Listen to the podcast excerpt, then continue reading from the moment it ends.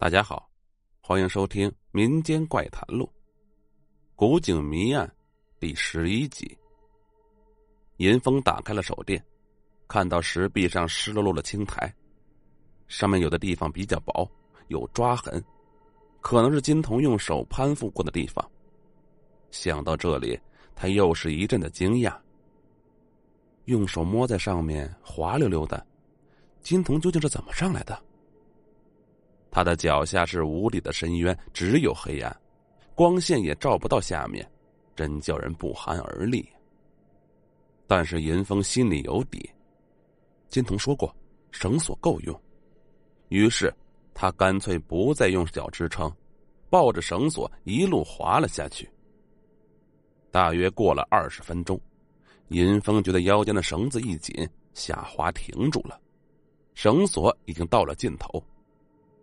他用手电向下照着，看到了水光，水是清的，甚至看到了布衫的底，并且亮光，真的有亮光。在里面，他尝试着将手电关掉，在眼前也看到了亮光，是那种红色的，没错，就像那角质一样的光。半晌，他打开手电。将腰上的绳索解开，一松手，扑通一声落到了水里，猛的一阵恶心。没有想到，在这样清的水中，竟有如此让人作呕的味道，并且在上面的时候竟然没有闻到。水一直到大腿，很凉，入骨髓的凉，然后就是臭，其他的就没有什么了，并不妨碍向前走。于是。银峰涉水向亮光走去，看上去亮光很近，实际很远。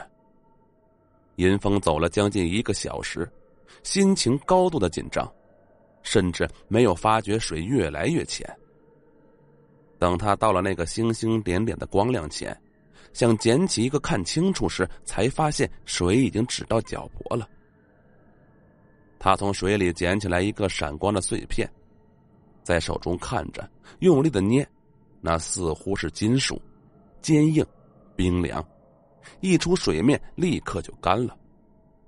似乎是一种介乎于石头和金属之间的东西，可能是矿物质，很光滑，好像精心的打磨过了。满地都是这种东西。前面是一个拐弯，有更强烈的光线。银峰好奇的转了过去。突然的光亮，让他忙用双手捂住了眼睛，手电早不知抛到了哪里。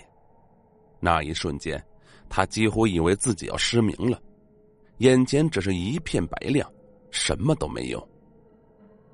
眼睛受不了这种强烈的光线，特别是刚刚从黑暗中经过。许久，他缓缓的放下手，适应这里的光亮，不由得又是一阵惊呆。严峰张着嘴想大叫，可是过于的震惊让他根本发不出声音。那是什么？我不知道。不，我知道，否则我不会吃惊。正因为我知道，所以我不肯定。想象一下，一架飞机发生事故，从天上掉下来，就是那样。可是这架飞机的骨骸还在发光，强烈的光。